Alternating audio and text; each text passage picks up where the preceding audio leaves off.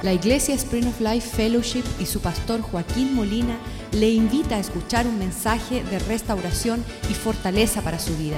Sea parte de la visión Cambiando el Mundo. Te damos gracias por este día que has hecho.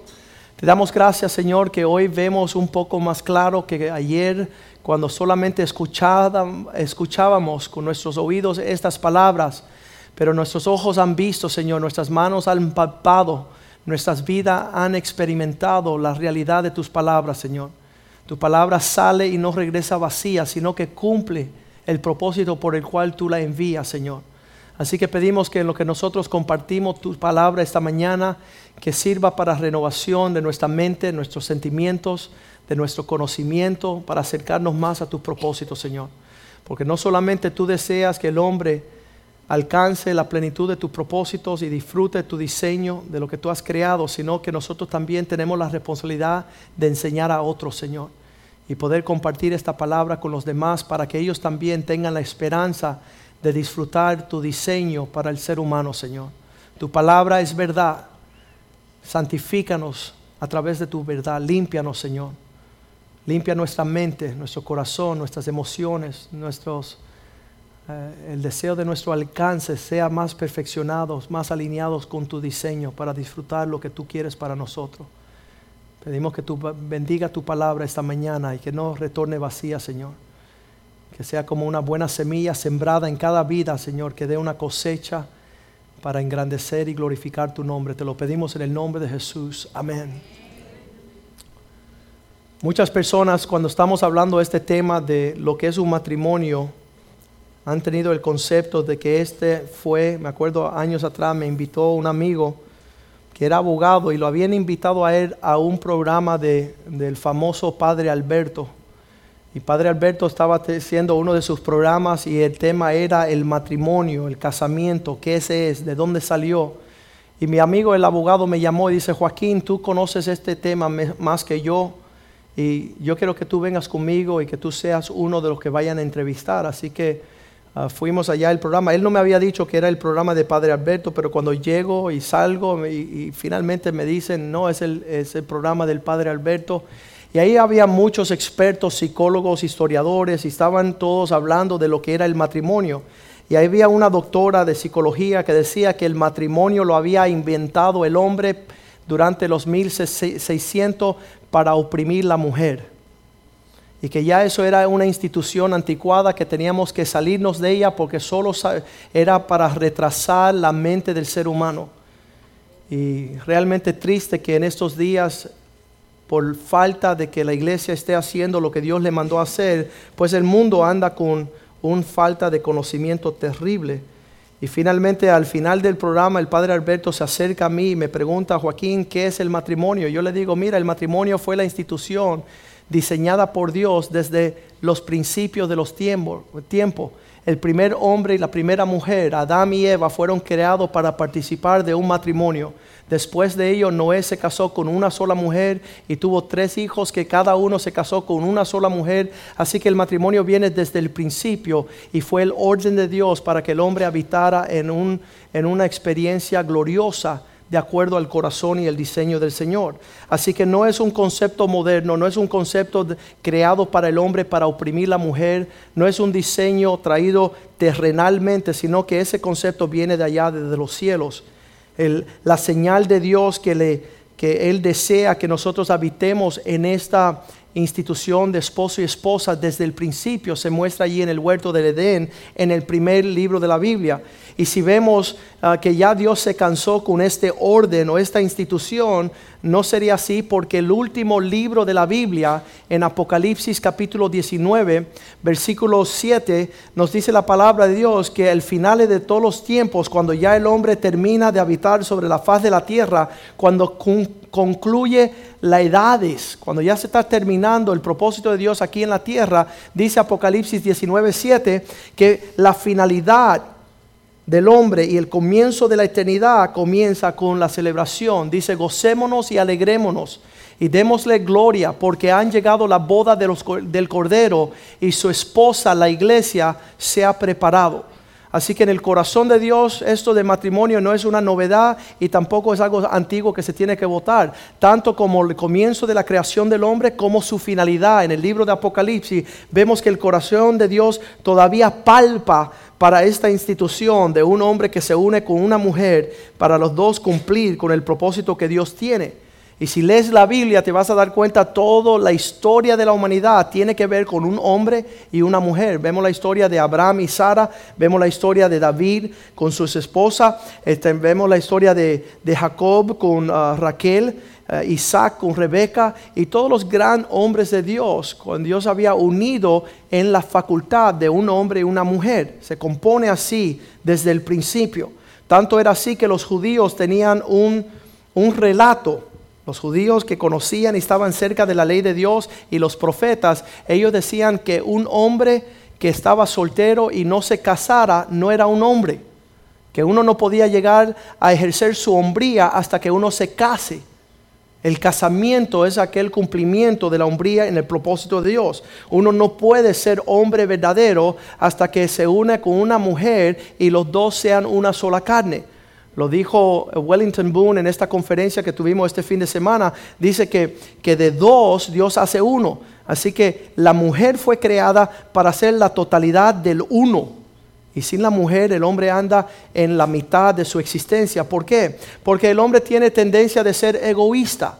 El hombre, eh, si, habita solo, ah, se mira por su propio bienestar no está viendo compartir nada, es un egoísta, es una persona prepotente, es una persona que tiene su tiempo, sus dilemas, sus metas. Y, Dios dice, eso no es el hombre, eso no es semejanza a Dios, eso no es la imagen de Dios.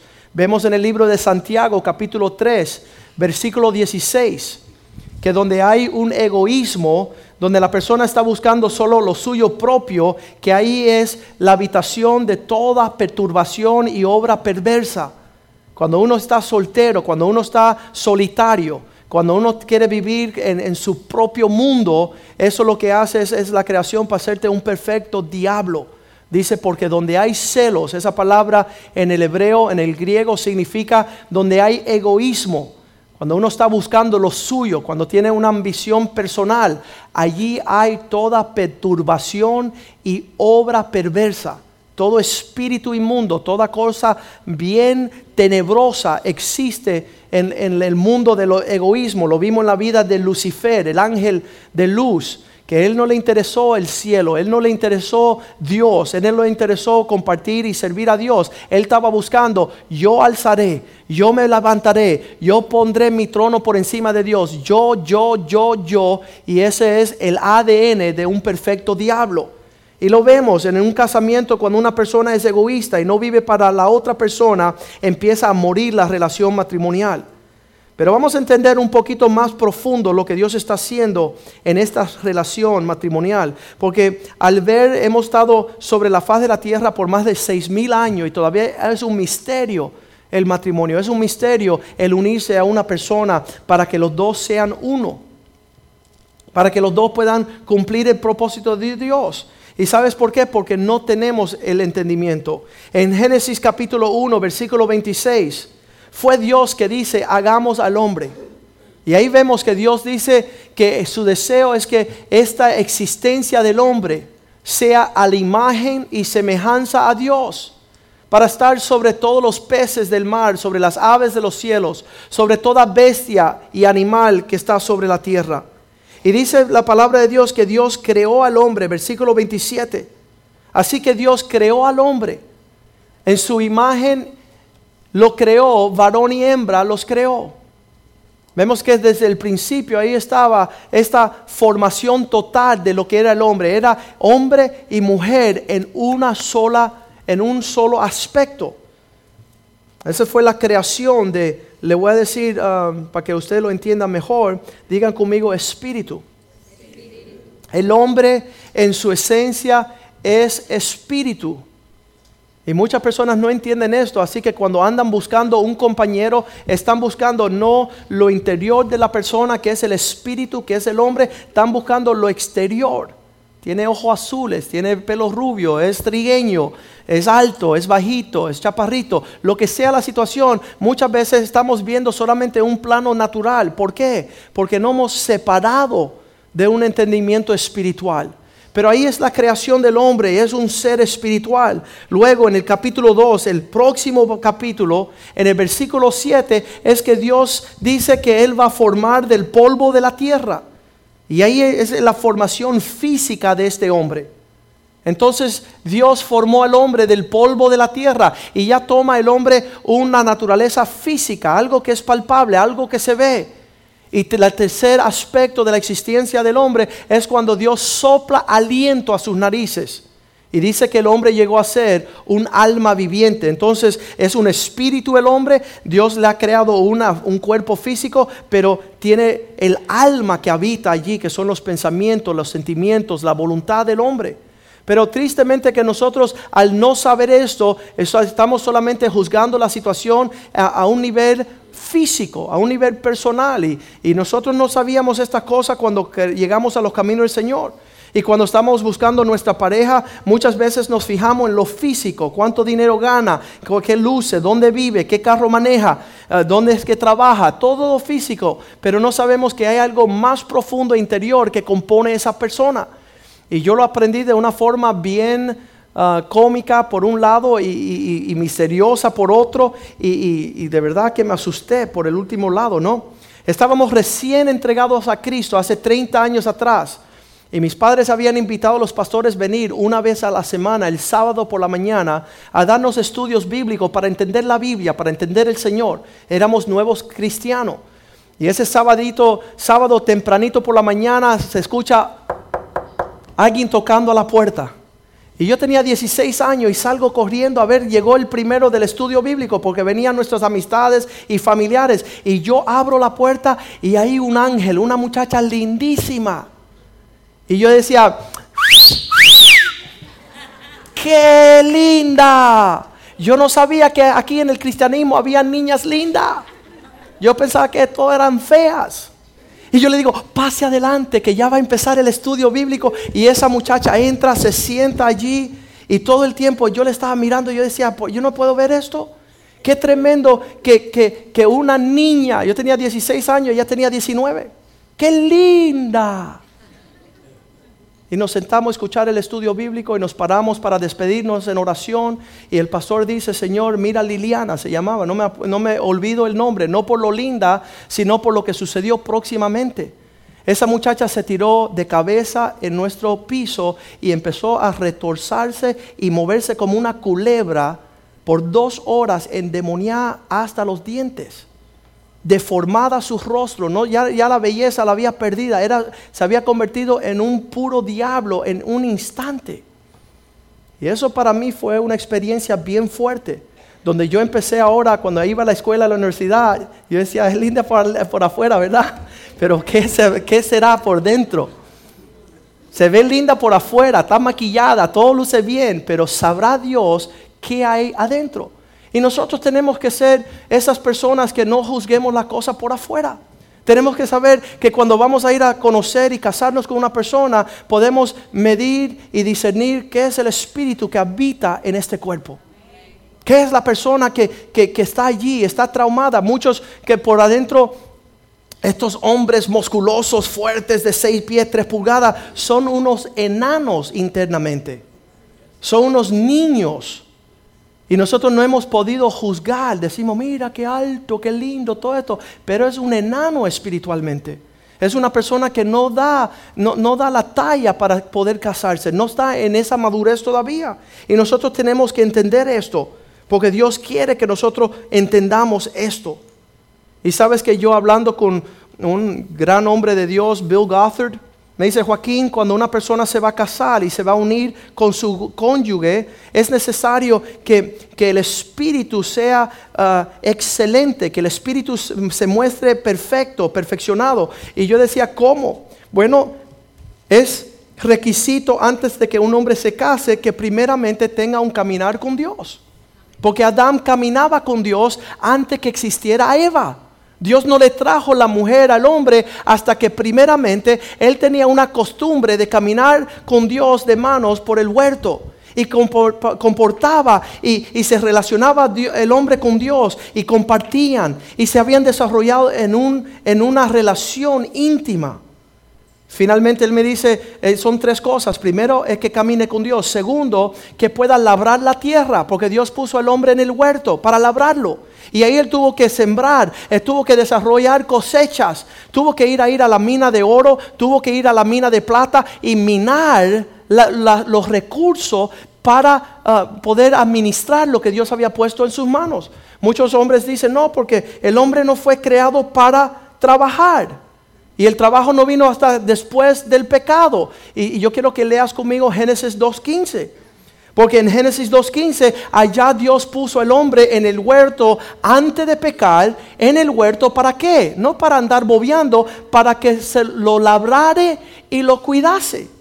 Para que él pudiera trabajar el huerto. Muchos de los que dicen que el hombre no tiene que trabajar, eres un perezoso, sí. Tenemos muchas cosas que administrar, muchas cosas que ah, hacer fructificar, muchas cosas hacer multiplicar, como el que viene a darte el talento, él quiere venir a buscar un, un trabajo del talento, no que tú le devuelvas el talento, sino que tú lo desarrolles. Así que primero, el hombre antes de casarse tiene que ser un hombre que camine con Dios. Segundo, tiene que ser un hombre que es laburoso, que es una persona que, eh, industrial, una persona que desarrolla su tiempo, sus talentos, sus tesoros. Una persona que es capaz de producir, porque todo lo que Dios ha hecho era para que produzca, para, para producir, para multiplicar, para llenar la tierra. Y después finalmente él dijo, Joaquín, también la última cosa, la tercera cosa, es que el hombre tuviera ya el llamado del propósito de Dios para su vida. ¿Cuál iba a ser su trabajo ministerial? Un, un labor físico, pero también un labor espiritual. ¿A qué lo llamó el Señor? ¿En qué, va a emprender para poder vivir su vida para los propósitos de Dios? ¿Cuál es el llamado? ¿A qué Dios lo está llamando a cumplir en el ministerio, en el servicio de Dios, aquí en la iglesia, en los propósitos de Dios sobre la tierra? Cuando un hombre finalmente está caminando día a día con una relación personal con Dios, la segunda cosa es que pueda labrar y, desarrollar los bienes, los talentos, los tesoros y después finalmente ir en pos del propósito de Dios para su vida. Entonces Dios le entrega una ayuda idónea. ¿Para qué? Dice Joaquín, para que ella lo ayude a él con el caminar personal con Dios. El propósito de la mujer fue dado al hombre para ayudarlo a caminar con Dios. Y una mujer que no se desarrolla para poder ayudar a un hombre a caminar con Dios no es una mujer digna del Señor.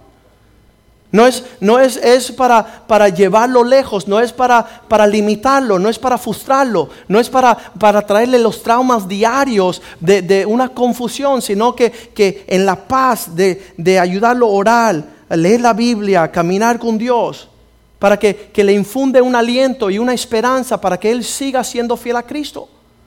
Ese es el propósito de la mujer. No para sacarlos del camino, no para descarriarlo, no para desviarlo, sino para que cumple él el propósito de caminar con Dios. Segundo, cuando el hombre empieza a desarrollarse financieramente, económicamente, industrialmente, cuando está laborando, cuando está produciendo, la mujer fue dada para que lo ayude a él a administrar lo que le entra a él. Era tremendo que una mujer dijo, mi esposo cuando yo lo conocí, ah, no, ella dijo, mi esposo es millonario.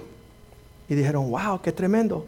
Sí, pero le dijo el pastor, pero cuando tú lo conociste, era multimillonario. Y al conocerlo, ya tu necedad lo ha llevado a perder todo lo que él ha labrado. Por no saber ah, ah, hablar con él en una forma de, de ser sabio en estos asuntos. Nosotros, las mujeres, tienen que, ayudar a su esposo a poder administrar lo que Dios deposita en sus manos.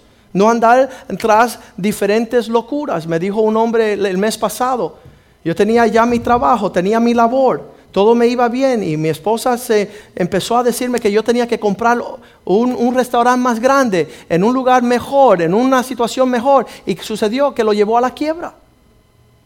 Porque yo no creo que le fue dado a la mujer dirigir al hombre. Lo aprendimos esta, en esta conferencia. Corresponde que el, hombre Dios lo dirige.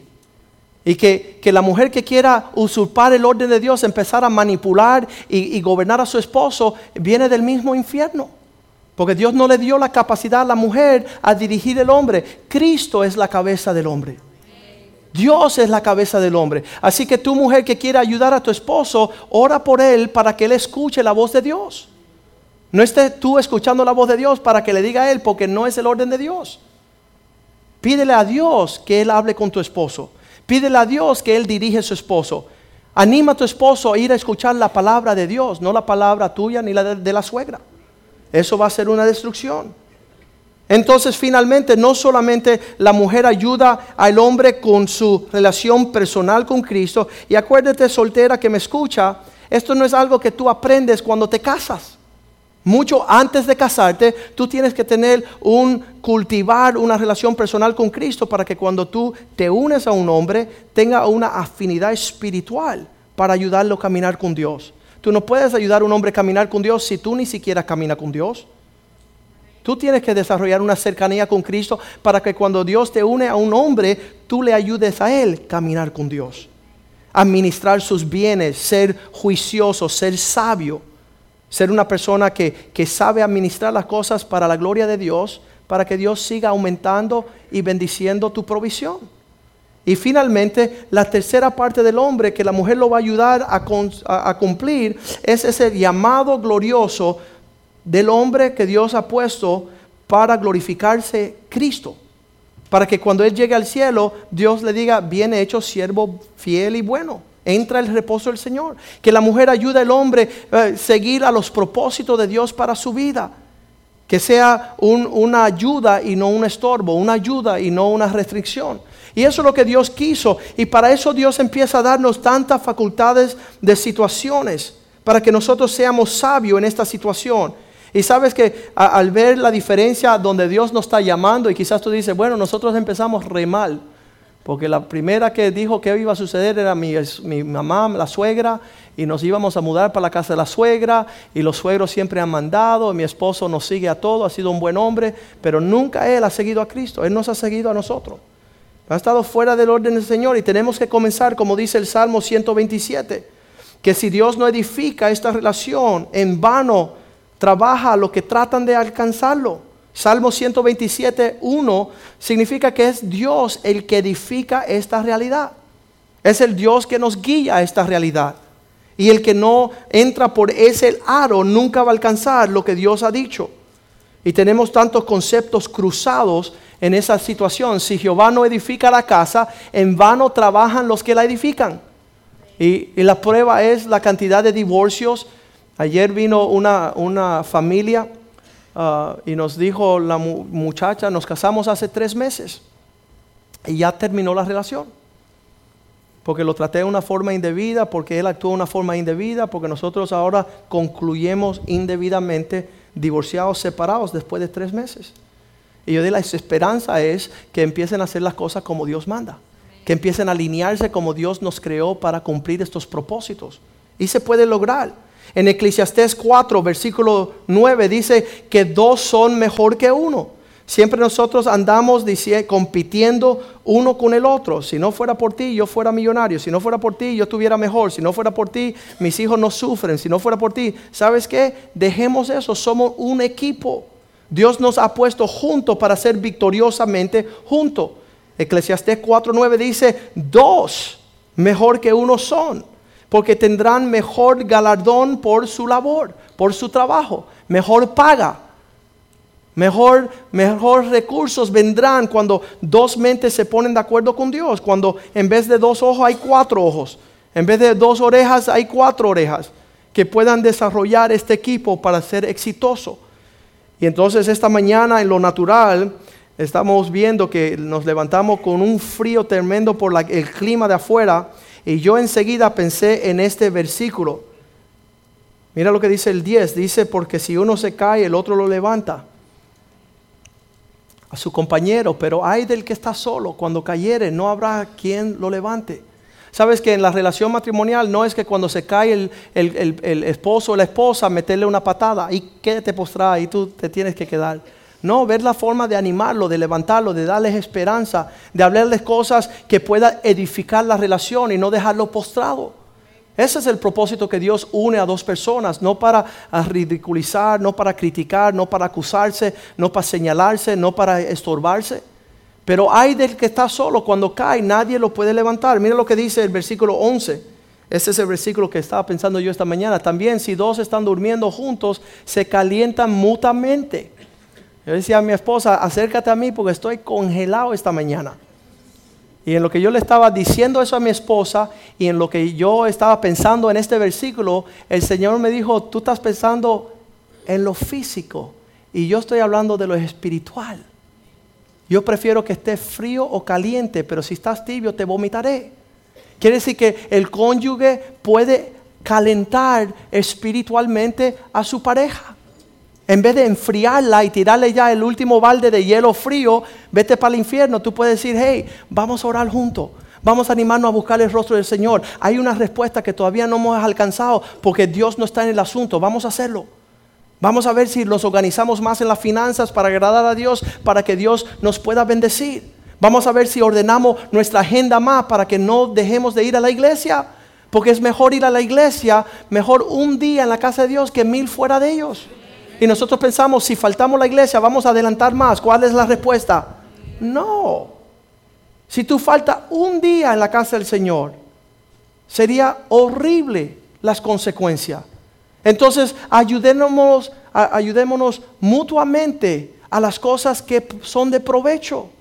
Recuerdo un familiar mío cercano, nunca tenía tiempo de ir a la iglesia, no tengo tiempo, no tengo tiempo. Me decía, ¿tú crees que yo quiero hacer lo que estoy haciendo? No, tú quieres hacer lo que no estás haciendo somos torpe. Pero nuestro cónyuge, nuestra esposa, nuestro esposo pueden animarnos a no dejar lo que es mejor. ¿Cómo se eh, calentará solo? Dice la palabra de Dios. Dice el versículo 12 que uno quizás puede prevalecer contra aquel que viene contra él. Si alguno prevaleciere contra uno, dos le resistirán. Si Satanás está siendo fuerte sobre tu cónyuge, si lo está oprimiendo, no te unas al diablo. ¿Se acuerda la historia esa antigua que me está diciendo, es un pastor amigo mío que es, él es bien bajito, ¿no? Y es flaquito. Y él dice que él estaba caminando por la ciudad y veía que tres bandoleros delincuentes estaban pateando a uno, a un infeliz que estaba ahí. Y él pasaba y él veía que le golpeaban, lo escupían, le pateaban. Y él decía, ¿me meto o no me meto? ¿Me meto o no me meto? Y él dijo, bueno, ya, me meto. Y fue y, le pateó al hombre también. Qué tremendo, así somos muchas veces. Estamos viendo que nuestro cónyuge está sufriendo, está pasando la mala, está dificultoso, está torpe la cosa del Señor y tú estás, ¿me meto o no me meto? Me meto y ya le das su cocorrón, ¿verdad? No. Vamos a decirle al Señor, Señor, ayúdanos a prevalecer para que dos resisten las batallas, las peleas, las dificultades. Y dice que un cordón de tres dobleces, Dios está metido en esa relación. Ese tercer cordón es el Señor, no es prontamente roto. Nosotros tenemos que ver que hay un tiempo y un lugar donde vamos a encontrar nuestro cónyuge. Estaba Jacob en Génesis 29. Dice que él llegó finalmente a ver a Raquel y cuando vio ahí tuvo que eh, esperar siete años para casarse con ella. Eso determina mucho el que está dispuesto de pagar un buen precio. El que no paga un precio se la lleva gratis y la devuelve gratis. Entonces los tiempos son bien importantes, lo hemos aprendido. Yo con mi esposa tuvimos cinco años esperando los tiempos del Señor, esperando los tiempos de terminar mi carrera, esperando el tiempo de que madurecemos como pareja. Y ahí nos ayudó el Señor tener sabiduría. En jueces 14.1 había un muchacho que se llamaba Samson y él era un muchacho necio. Él en vez, de, en vez de permitir que sus padres le enseñara a él el orden y los tiempos, él fue y descendió a una ciudad y vio la hija, una mujer de las hijas de los filisteos, versículo 2. Dice, y regresó y le dijo a sus padres, subió y declaró a su padre y a su madre diciendo, yo he visto una mujer de las hijas de los filisteos y ruego que me la traigan para que yo me case con ella. Ven acá, señorito, ¿quién te aconsejó? No nadie. Yo la vi y yo decido. Eres un necio. Hay tiempos, hay, hay oportunidades, hay, Dios nos quiere enseñar sabiduría para estas cosas. Y sabes que muchas veces aún en el hecho matrimonial tenemos problemas porque no hemos guardado el orden del Señor.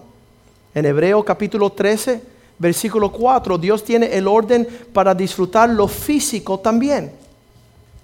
Y dice que el hecho matrimonial eh, debe de ser honrado por todos.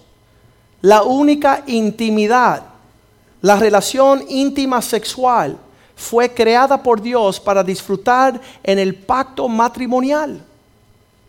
Muchos quieren estar participando en una, en una unión sexual con personas con las cuales no están casados.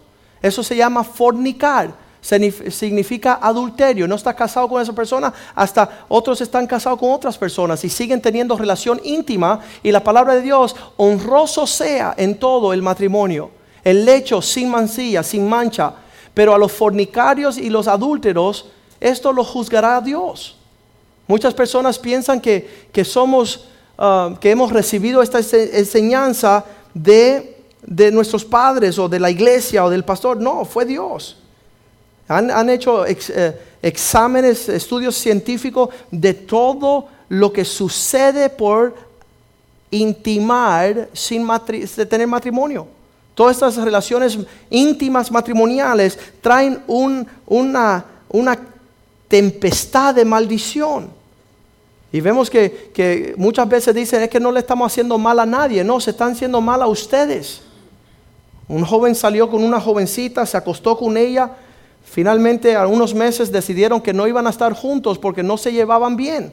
Él era muy, iracundo, no, él no se sabía controlar su dominio. Pero ya que habían tenido relaciones sexuales, él se encontró con ella unos meses después y le dijo, o estamos juntos o te mato. Y ahí fue que la mató y se mató él mismo. Porque cuando uno empieza a sembrar estas semillas, la cosecha no es de mucho agrado. También el futbolista este, eh, hace uno dos años atrás, McNair, con los eh, Tennessee, Titans, uno de los equipos más grandes de deporte de fútbol americano, empezó a tener un amante. Y él iba a su apartamento y era un chiste. Estaba casado con cuatro hijos. Y un Julio 4 decide ir a ver su novia y la novia lo está esperando y dice, mira, estoy ya aburrido de que tú me estás conmigo y me deja, estás conmigo y me deja. Así que hoy día no me vas a dejar. Y él dice, estás bobeando, ¿verdad? Estás jugando. Y dice, no. Y le puso cinco balazos en sus pechos. Y lo dejó ahí postrado, muerto, y después ella se, se mató. Porque estamos jugando con fuego. Estamos jugando con, espíritus bien engañosos y no sabemos el día que va a surgir la maldad de nuestras obras, la maldad de nuestra, nuestra pasión. En 1 Corintios capítulo 6, versículo 16 dice, el que se acerca a, a una prostituta es un espíritu con ella. El que está teniendo intimidad con estos espíritus viene a venir a traer el consejo. ¿O no sabéis que el que se une con una ramera, un cuerpo es con ella? Porque dice, los dos serán una sola carne. Hay una unión espiritual que sucede cuando nos acostamos con una persona. Igual que cuando nosotros tenemos una relación estrecha con Cristo. Dice el versículo 17, el que, eh, pero el que se une al Señor es un espíritu con Él esa unión no es algo físico, no es algo momentáneo, no es algo de, de un instante, es algo mucho más profundo. Y estamos viendo que estamos bebiendo de aguas bien contaminadas que están trayendo muchas cosas, consecuencias malas. Primera de Tesalonicenses 4, versículo 2, ahí donde nos dices, estos mandamientos no nos fueron dados por el hombre no piense que un científico se metió en un laboratorio para decidir todas estas cosas. Porque ya sabéis que las instrucciones os dimos vinieron por Jesucristo. Señor en su bondad nos está instruyendo cómo disfrutar esta vida. Y cuando no la estamos viviendo como Dios nos instruye, es para maldición, es para malo, es para destrucción, es para sufrimiento. Dice, estos mandamientos vinieron de parte de Cristo Versículo 3. Esta es lo que la voluntad de Dios, lo que Dios desea es que andemos en santidad. Esa palabra santidad significa que seamos puros, que nos apartemos de la fornicación. Que eso viene a traer cosas que, son enfermedades espirituales que tienen una consecuencia física después de, de, robarnos de nuestro caminar con Cristo. Nos roban de nuestra administración de dineros. Vemos estos hombres que andan con mujeres extrañas, empiezan a llevar sus tesoros a estas mujeres y a sus familias. Empiezan a llevar sus fuerzas. Empiezan a derramar sus tesoros en, en casas que no son de ellos. Están perdiendo las riquezas que Dios tiene para ellos. Dice que esto es la voluntad de Dios, que sean puros y librados de toda fornicación. La palabra inmoralidad sexual es esa fornicación. Versículo 4 dice que cada uno posee su cuerpo en una forma honrosa, en santidad. Cada uno tiene responsabilidad de cuidar su, su cuerpo en esta situación. ¿Y cómo, cómo es eso? ¿Cómo es, su propia, ah, tener su propia esposa en honor? Mira lo que dice la próxima versículo, el versículo 5. Dice, no en pasión de concupiscencia, no en lujuria. Si tú prendes el canal 23, el canal 51, eso es lo que estoy hablando. Eh, el show de Fernando, la gatita del puerco, no sé cómo se llama. Ah, digo porcel, perdón. Vamos a ser sabios nosotros. Vamos a andar diferente nosotros. No vamos a contaminar nuestra casa. Lo más cercano que podemos saber de una persona que prende el televisor para dejar todas esas prostitutas entrar a nuestra casa y decir, no es el show, no es un show, es una maldición que tú estás dejando entrar a tu hogar. Los canales, eh, cuando nosotros eh, nos pusieron los, el cable en nuestra casa, el cable vino con 30 bloqueos. 30 bloqueos. ¿Y sabes qué? Le faltaron 10. Porque usé todas las 30 en los diferentes canales para que mi casa no fuese una entrada del sumidero. Para que mi hogar no vinieran chistes de dobles sentidos. Que no vinieran eh, perversos y personas burlándose del adulterio, de la fornicación, de la inmundicia de este mundo. Qué triste que los latinos eso es lo que nos entretiene. Qué triste que nuestra cultura es tan baja y tan puerca que a, eso no hemos bajado a disfrutar. Qué triste que las telenovelas son las millonarias y nosotros no tenemos conocimiento de Dios. Dice, no es así. Cada uno que controle su cuerpo, no en la pasión de la lujuria, como hacen los gentiles que no conocen a Dios, no tienen ni idea lo que hacen, no tienen conocimiento. Versículo 6 dice así, que ninguno agravie ni engañe a nada a su hermano, porque el Señor, diga conmigo, el Señor es vengador de todos estos. Tú piensas que tú vas a ser desleal, prepárate hermanito. Tú piensas que vas a hacer trampa y vas a engañar, prepárate hermanito, porque Dios sabe cobrar las cuentas. Dios sabe ah, pagarle al hombre según lo que ha sembrado. Y todo lo que el hombre siembra, eso va a cosechar. El Señor es vengador de esto. Como ya hemos testificado y dicho, dice, dice el escritor Pablo. Versículo 7. Dios no, nos llamó a la, a, la inmundicia, sino a las cosas santas. Dios nos llamó a tener una mente positiva. Y no estamos supuestos a tener toda esta inmundicia en nuestra, en nuestra vida. Dice primera de Timoteo 2.9, que las mujeres se vistan decentemente y que se vistan no con uh, peinados ostenciosos, no con ropas, ropas costosas, no con perlas, no con, con joyas, sino que eh, la decoración de la mujer sea interior, que sea un espíritu agradable, que sea eh, la belleza interna, no los atavíos de por afuera. Dice primera de Pedro 3, 3, nuestra belleza no debe ser exterior con joyas y pelos y, ropas. Vuestro atavio no sea externo. No estás impresionando a nadie que por afuera eres un modelo y por dentro un demonio. Por afuera estás bien, tiene un atractivo tremendo, pero cuando nada más que abres la boca, abres la expresión, abres las actitudes, eh, los hombres salen corriendo espantosamente por un trato áspero. Mira lo que dice el versículo Creo que es el... Um, ahí siguiendo el próximo versículo 4. Sino interno. la adoración, eh, decoración interna de un corazón en un ornato que es incorruptible, el espíritu afable y apacible, porque esto es de gran estima delante de Dios. Y mientras que la mujer se viste por afuera y impresiona con sus vestidos y con todo su maquillaje y todo eso, por dentro está podrida, está re fea, está no refinada.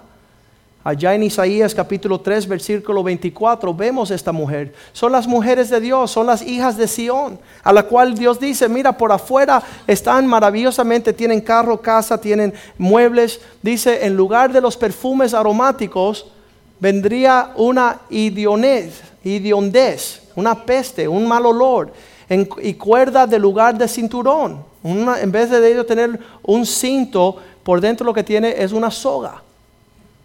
Por, por fuera tiene un- una vestimenta de, un cabello tremendo, pero por dentro son rapada la cabeza.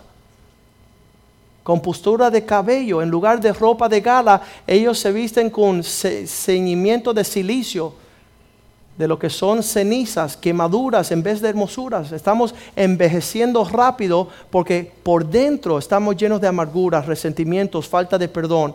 No estamos en presencia del Señor, no estamos agradando a Cristo. Y Cristo quiere cambiar esta, este interior para que nosotros podamos ser, como dice la Biblia, rejuvenecer como el águila, que por dentro las plumas le salen nuevas, salen una vestimenta de, de adentro para afuera. Mateo 12, 25 dice Cristo que esto es el plan, de que una casa dividida entre sí no va a permanecer. Además que tú recoges una piedra para tirar a tu esposo, él, ella- él escoge una piedra para tirarte a ti ya estén listos para que ya esa relación se termine. Las acusaciones, las críticas, el levantamiento de tú eres idiota, tú eres una pesada, tú eres uh, absurda, tú eres un imbécil. Y cuando viene a ver, estás destruyendo tu hogar. Estás destruyendo lo que Dios quiere edificar. Sabiendo que todo reino dividido contra sí mismo es asolado, es un desierto. Toda ciudad o casa dividida contra sí mismo no permanece. Entonces, pastor, ¿qué tenemos que hacer? Lleguen a un acuerdo. Siéntense a hablar y digan, mira, yo lo veo así, ¿cómo tú lo ves? Y vamos a ver si llegamos a un acuerdo. No peleemos más. No estemos enojados, no estemos ah, molestos, no le demos lugar a Satanás a destruirnos. Y entonces dice la palabra de Dios en Mateo 19, 6, que lo que Dios ha unido, que no lo separe el hombre. Que nosotros caminemos en pos de lo que Dios quiere para nosotros, para formar un matrimonio que es capaz de cambiar el mundo. Vamos a ponernos de pies en esta mañana y pedirle al Señor que podamos ser que esto, como dijo Wellington Boone, que estas palabras lleguen a ser una realidad cuando nosotros vamos en pos de ella. Ayer tuve la oportunidad de invitar a un amigo, le decía, vamos para la conferencia que va a ser, un- no voy al cine. Qué bueno que vas al cine. No es que no me diste suficiente tiempo, no me, no me diste suficiente aviso. ¿Y cuándo te llamó el cine para invitarte? No lo llamó el cine, pero él hizo provisión para buscar lo que alimenta la carne, la parte afuera. Y yo le digo, espero que un día Dios tenga misericordia de ti, porque ofreciéndote a ti una fiesta, un banquete para que tú te alimentas, tú vas a comer las garrobas del puerco. Tú vas a comer lo que alimenta el mundo en los chistes, en los dobles sentidos, en los artistas perversos, en todos esos cines que lo único que ellos celebran es la maldad de este mundo. Así que nosotros somos bienaventurados que hemos, estamos buscando cosas más excelentes. Y Dios va a depositar muchas otras cosas que no hemos compartido hoy, pero hemos, como quien dice, comenzado a, a ver un poco más clarito estas cosas. Y nuestros hijos están viendo, no solamente, mira, cuando comenzamos el cristianismo escuchamos estas palabras, pero ahora mis hijos ven, no solamente que escuchan, sino que ven la realidad hecho en nuestras vidas mientras que nosotros caminamos en estas verdades. Y sabiendo que Dios es agradado en aquel espíritu. Muchas veces pensamos que ir a la iglesia, llevar la Biblia, con eso Dios se contenta. No, Dios está viendo el espíritu. Dios está viendo las actitudes del corazón. Y nosotros ahí tenemos que llevar nuestra relación con el Señor a decir, Señor, sí, me visto bien, me baño el cuerpo físico, pero ayúdame a lavar mi espíritu vestir el Espíritu, andar en el Espíritu de una forma que te agrada a ti. En lo que cantamos esta canción, ahora usted incline su rostro y usted le pide al Señor, Señor, yo quiero lo que tú tienes para mí. Yo quiero que esto sea una realidad en mi vida. Perdóname por el pasado en que me fijé demasiado en lo físico, en el alma, los sentimientos. Quiero ser un hombre, una mujer espiritual. Quiero caminar contigo, quiero administrar mis bienes en la forma que te agrada a ti y quiero vivir para tu gloria.